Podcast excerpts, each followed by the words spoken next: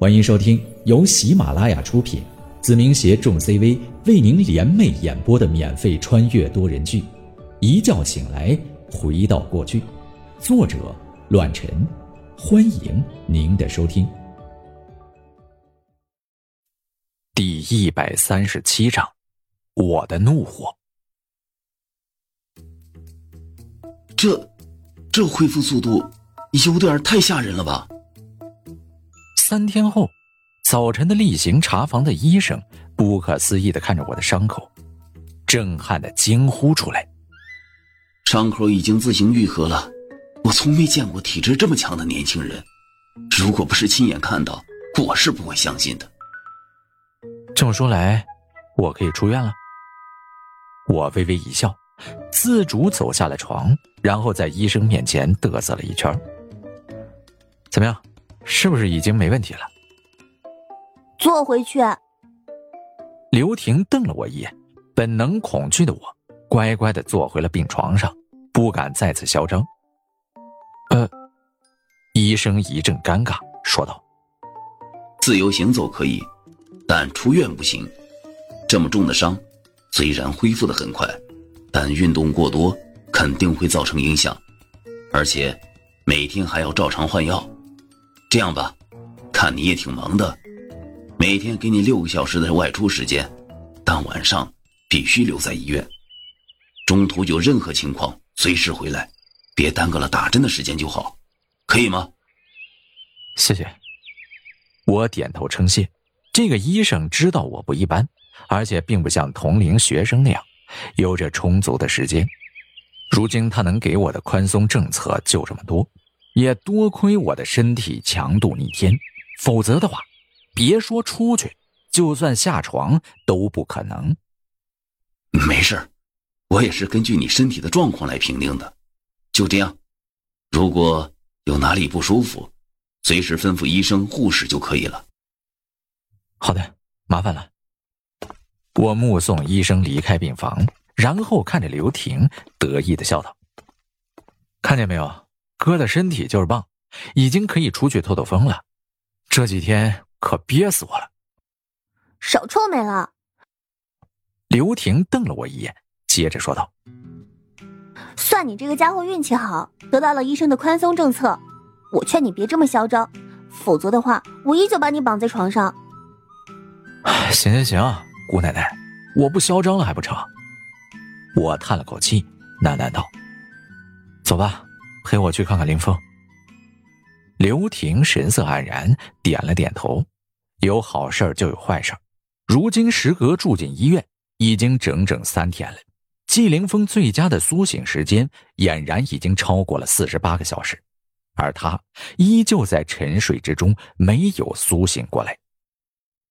医生办公室，多谢你了，医生，帮您号开脱。张龙递给了主治医生一支烟。后者叹气的接了过来，也不顾医院这种场所，直接吸了起来。宁浩的身体很好，恢复的速度也超脱了常人，但换做平时，我是绝不会让他出院走动的。唉，做了一辈子医生，还是头一回办亏心事儿。医生很是为难，而他刚才对我说的，的确是张龙要求帮忙的。我的身体恢复的很快，但这么重的伤，的确不是三天就能恢复的，这是我要求的。其一是让刘婷这丫头安心一些，其二有些事情我必须要亲自处理。在医院，怒火烧不到一些人身上，不代表着他们可以为所欲为。不论是猛兽还是苍蝇，这巴掌我打定了。苏大夫，我这里就不打搅了，这次多谢您了。张龙很是客气，后者点了点头，没有多说什么，只把这件事情当成了秘密烂在肚子里，因为那个少年太神秘了。林峰，对不起。我坐在季凌峰的床前，愧疚的嘟囔着，和这三天一样，每天都有二十分钟属于我的时间，说一些心里话。刘婷站在门口。张龙也从楼下走了上来，静静的等着我出去。重症监护室，他并没有离开，因为我们相信，即使超过了四十八个小时，甚至是七十二个小时，或许再久一点，更久一点，我们都认定季凌风一定会苏醒过来。这次歉意不是别的，而是因为一个人，他的妹妹。影子的兄弟们已经告诉你了吧？很抱歉，关于你妹妹的事情，我没有尽心尽力。你小子还打算这样睡下去，不管不分吗？我苦笑一声，多希望季凌风能给我一个回应，哪怕手指动一动也好，即便是微弱的动作。可惜的是，一切都是我美好的愿望。我没有让影子的兄弟们插手，想等你醒过来。但现在，我双目冰冷，微微攥拳，臂膀上传来难言的痛楚。但现在，你依旧沉睡着，那么这件事，我会亲自处理。那天和张龙还有刘婷商量完毕后，影子的兄弟们去季凌风的家里找寻他的妹妹。毕竟多一个尝试，就多一个可能。但兄弟们并没有找寻到这个女生，换来的只是人去楼空。昨晚，钱瑞翻遍了整个北陵市的监控录像，终于在一家 KTV 找到了季凌风的妹妹。我也得知了发生在这个姑娘身上的事情。季凌风和自己的妹妹季凌雪从小相依为命。一直是这个兄长照顾她长大，养育她成人，负责平时的开销。也正是因为如此，季凌风才对影子充满了感激。因为没有这里，他们依旧是一贫如洗，甚至不知如何才能解决温饱。原本二人还有个奶奶，可这个老人在前年的时候没有抵挡住岁月的沧桑，离开了人世。那个时候，他没有告诉任何人。影子的兄弟们也不得而知，而是被他一个人扛在了肩上。好在季凌风每个月拿回家不少钱，可以说老人也是含笑而终，终于可以放得下这兄妹二人。在那之后，季凌雪上了寄宿初中，而季凌风作为阴影小组的子弹，一直待在影子总部，只有休息的时候才能尽心尽力地照顾自己的妹妹。平时见面的时候，相对于少了很多，所以季凌雪很少给自己的哥哥打电话，因为她心里明白，自己的哥哥为她付出了太多太多，忙碌疲惫，根本不忍心打搅，以至于这次季凌风出事儿，这个傻丫头只觉得是兄长太过于忙碌，所以就连放假都没有联系。季凌雪在北陵市的一家寄宿初中上着初三。这家学校叫做育才中学，是北陵市响当当的私立初中。高昂的学费让很多家庭望而却步，自然而然，在这里的很多学生都是官宦富商子弟。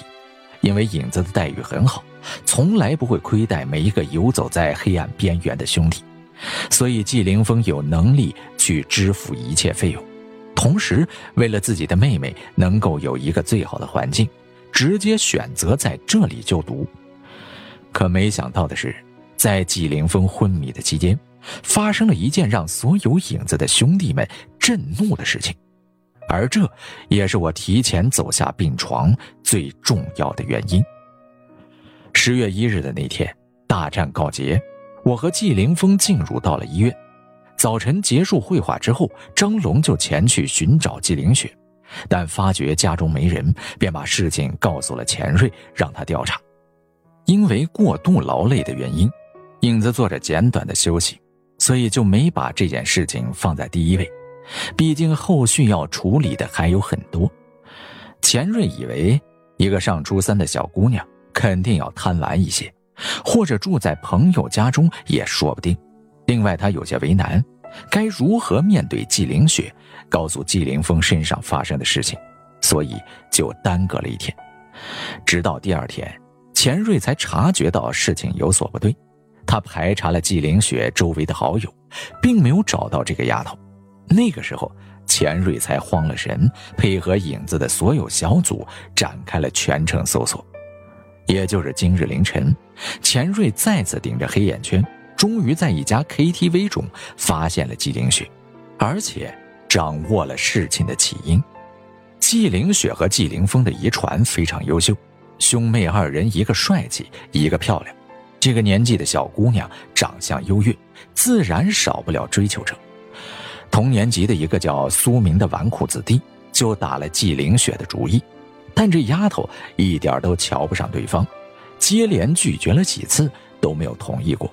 原本觉得已经没事了，没想到在十一放假，对方再次追求纪凌雪，仍被拒绝。